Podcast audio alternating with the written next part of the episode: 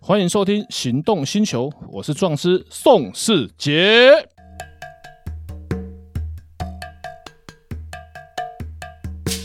欢迎收听《行动星球》，我是壮师宋世杰。哎，我是导叔导观众。哎，导叔，今天有什么法律问题要来探讨的吗？哎，我想问的就是说，有时候我们不管是在打电话订东西啦，或者我今天订房间啦，或者等等，我在订任何东西的时候，店家都会要求一个东西叫做付定金。嗯好，那可是这件事情有时候对我来说就会有点困扰啦。那假设我今天付完了定金以后，我必须要还，呃，我可能有事情我没办法去，或者说这个东西我可能因为有其他的考量我不要了，那这个定金到底能不能退啊呀、哼，其实按照民法来讲，这种定金是不用不能退的。我这样听起来的话，变就是我们在下定的时候就非常小心跟注意咯。对啊，像比方说我们在收车买车这个行业，就常常会碰到这个问题。嗯嗯，比方说，就我们之前同业常常会遇到这种状子，我帮他们写很多。我们车商要买车，嗯我要跟你买二手，我买二手车回来，对我付你一万块定金，对，你今天不要卖了，嗯，那你要还我，你要给我多少钱？上次有提过两万，对不对？对，没错。那可是呢，某那如果我没有付定金的话呢？就不用付吧？对啊，因为也没有签合约。对啊，很多车商在收车的时候，就照片看一看，就先付定金。因为然后现场如果车况跟他们车商想象的一的预设的状况一样，比方说，呃，你跟我说这台车没有撞，我现场看你真的没有撞，那这个部分就没有问题，就照一嗯一定的价钱就把车买回来。嗯可是如果现照片看的有些细节看不到，或者是现场发现车子有些问题，嗯那可能在收购的价钱可能会稍微打一点折扣。嗯可是还是没有违约，我还是把车买回来了。嗯嗯那这个部分就没有构成定金能不能退这个问题。可是有些车行他们抢车的话，他们会高额定金，像呃这个我的某个车行的好朋友，啊啊，那某车上他定金都是五万。那五万定金的话，那你就要想，我们我们这台车，如果我有客人要的话，我付一万定金，那嗯你的成本是两万，你加两万的话，就可以把车抢走。对，那可是五万的话，成本就是十万。对就中型汽车没有那么好赚的、一台车要赚到十万，那个是很难？吧？那要大撞车拿回去修的话，那可能有了。就是你要照定价往下砍十万，呃，起码我做不到啦，我收车都收比较高，那同业们都 知道。那可是有些车行他们这样做的原因，是因为反正车我一定会收回来，就、嗯我就是不想被同业抢走。嗯那像定金、像订餐厅、像我们车队大会师，我们嗯都一定是包场居多，对因为人比较多嘛。对，那包场为什么要付定金？因为我付了定金要包这个场地的情况之下，他们就不能接其他客人，其他客人可能也要包场。对，那因为他收我们定金，他就要把其他的生意推掉。对，所以我们如果单方面取消他的定金，当然不用不用退给我们啦、嗯嗯那比方说像我们澎湖的民宿也是，因为现在疫情的关系，就很多我听到他们讲去澎湖，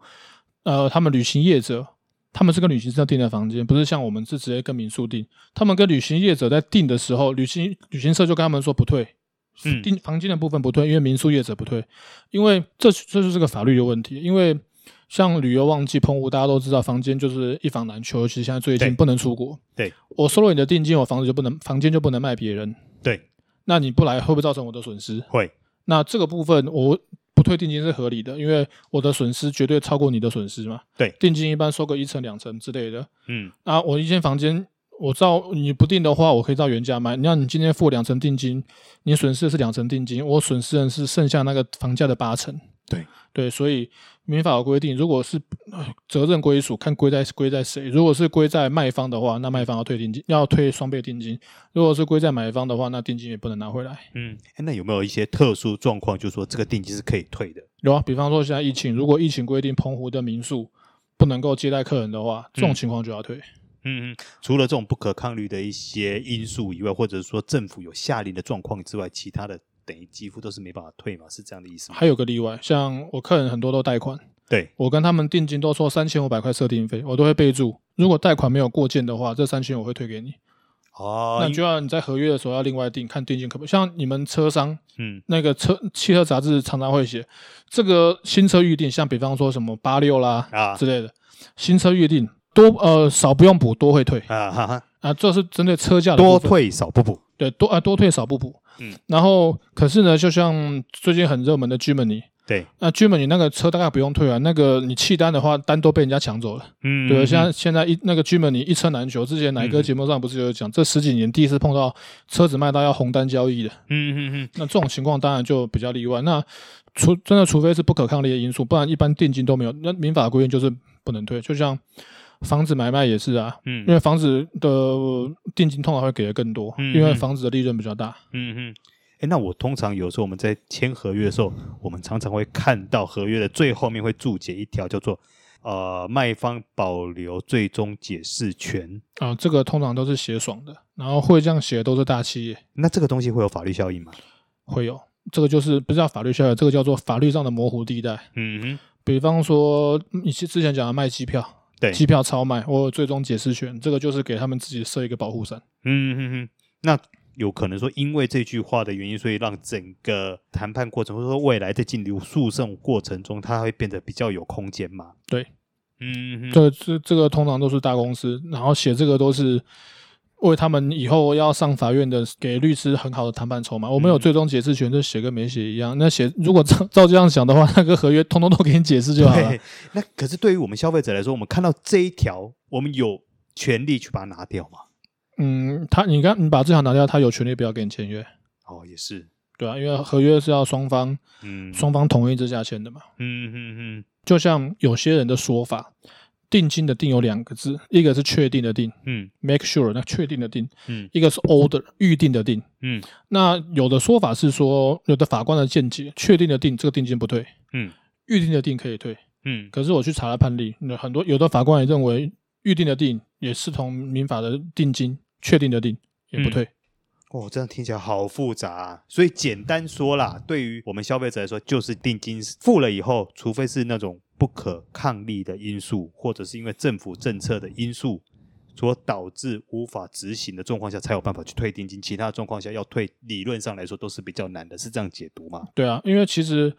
定金这也呃对消费者的定金，呃对消费者也是保障，因为你付了定，他就不能卖别人。嗯对，那碰到加价的情况例外，像那个美国某大品牌的手机，嗯然后它它今年出到第十二代。啊、啊，他第十二代的时候就加价，像我那个台北的朋友，他们问要加价三千到四千。嗯那我新竹问通讯行的朋友，他们的盘上价钱都要加一千多。嗯这时候，如果你手机付了一千块定金，嗯然后结果当时店家没有想到会这么热门，因为他第十代，哎，第第十呃第第十代的时候卖不好，对，他上市当天就降价一千块以上。嗯然后那是市场是不可被预期，可以预估不能预期。对，那他收你一千块定金，结果发现哇加四千块，大家都抢着要。嗯哎，导叔，不好意思啊，那个手机没货了，你一千块我退给你啊，我赔你一千，再给你一千，是不是我要付要赔你两千啊的。成本？对可是那时候刚上市的时候，四千块大家都用抢的，那我赔你两千块，我还我我还我赚、啊、还多赚两千。那对这个时候，如果店家他们觉得需要多赚那四千块，那赔你两千是不是合理？如果他只付一千，因为买个手机付一千块定金很多了啦， 但还是非常划算呢、对啊，所以买个手机你会付五千块定金吗？我不会，不会啊，我我我我买东西像车子，保时捷得定要等三个月以上，不干， 嗯我宁可去买二手，我就要先，我就不喜欢等。嗯嗯嗯对，就像我还有朋友那个下定金拿得定，几个月跟他说，哎，不好意思，要补钱，为什么？因为涨价。 对，没办法，因为有时候这种 special order 的东西都是这样啊。对啊，因为他们涨价是因为新车车他们的基本 base mode 就涨价了。对你选配的东西，每个就是他们有变更售价就会变更。可是嗯定金对于卖方是保障，对买方也是保障。嗯嗯，所以像那个买个手机，你付个两万块定金就不太合理。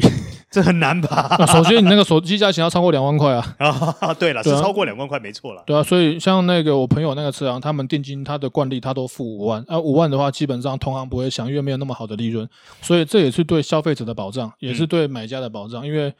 我们南北跑去收车有时间性嘛，我不嗯可能有我我的某个车行的朋友，他很拼，他一台车可以跑去花 莲，从新竹去花莲，一台车他也去，哦，很拼呢，他很拼，我个人很欣赏他，嗯，超他一拼台，车他也去，超拼。然后超拼某些车行他们一台车懒得去，就是他嗯我可能我一个礼拜两个礼拜下南部一趟，嗯我再把所有的车一起载回来，因为这有那个运输的成本，嗯，那所以先付定金这个考量。嗯就是是有些车行，就像我那个朋友，他不太付定金这一套，我就现场看车，我带现金去给你买车，嗯嗯嗯所以就是定金是对买方跟双方的一个保障。哦我收了定金，你不用跑跑跑，跑的话怎么办？嗯上法 院。然后最近那个南部某车行的的老板也是碰到这个问题啊，那就上法院啊，定金五千块，就他们他就上法院，他就说时间到了该来不来，最后你不来我就他 Facebook 有 po 我，我给你最后通牒时间，不来我就上法院。哼，嗯结果呢，一报警，对方马上就出现 哼，就马上出现了。啊诈欺是公诉罪，那嗯就可是就五千块的定金而已，他竟然还可以这样子跑啊！我跟你讲，后来呢，根据后续的发展，那个人是惯犯，很多车很多重机车行都被他骗。啊，哎、他有发文嗯哼哼，骗一家五千，五千块你会不会跟人家上法院？不会，是不是？，对，所以他就赚了五千时间的话多少钱？骗一间五千嘛，啊，骗时间就时间五万啊，呃，台湾基本工资多少钱？呃，两万四。那如果一个月骗到时间车行， 那是不是比上班好赚？ 哇哦，对耶，哎、我们节目是正向、 积极又正面，我们绝对不会鼓励大家去犯罪，嗯但是因为这件事情绝对划不来，因为你会留下前科，嗯哼，然后一罪一罚，你骗时间车行要判十次，嗯哼，所以他的他的这个想法可能是存在这个侥幸的心理，在这边我们要呼吁，就像节目上面其实很多我们私底下会聊的问题，节目上我都不能讲，因 为我们节目是正面，不能够我们是教大家嗯呃一些大家想没有大家可能不知道的法律知识，嗯哼，而不是让大家去学会了法律知识，发现这漏洞怎么钻，钻漏洞这种是我们在做的，希望大家都不要遇到这种事情。嗯就像日本的山口组，嗯哦，他们会养他们自己的律师，啊，对他，他们就是从小他们去找那些会读书的，嗯你我们保我们保护你，我们甚至给你钱去国外念书，包含他们很多的议员，像日本的黑社会，全世界只有日本的黑社会是可以合法登记的，所以你的意思是说，这些人都是从小栽培到大的就对了。哎，栽培到甚至他们那个他们的目的是就是帮助他们的帮派来钻法律的漏洞。那当然就是，其实我不觉得这种行为有什么不对。其实你在日本的相对治安没有到很差，对对，然后他们其实是很有他们的黑，他们其实基本上是一个不能讲黑道治国，就是他们的黑社会是对对于社会上面是的起安定起到一个作用。比方说，日本的某大帮派在日本发生一次天灾大地震的时候，嗯他们就下令所有堂口不准进行黑社会活动，现在所有堂口人员招回来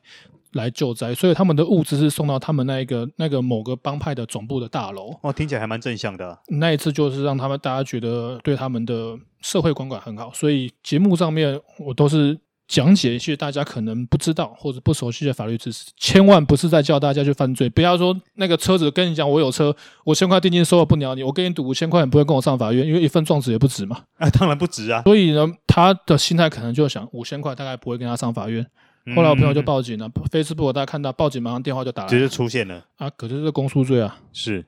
所以就在这边就是呼吁大家，就是千万不要去钻法律的漏洞，嗯法律没有侥幸，法律没有假期，哦是我们要非常的正向。不然我们节目很快会被关切， 真真的会被关 切。好，一些比较呃有话呃不能讲话题性，毕竟有限制性的呃，我们待会私底下再聊哈。对，好，有什么问题我们下次再来讨论。好的，拜拜拜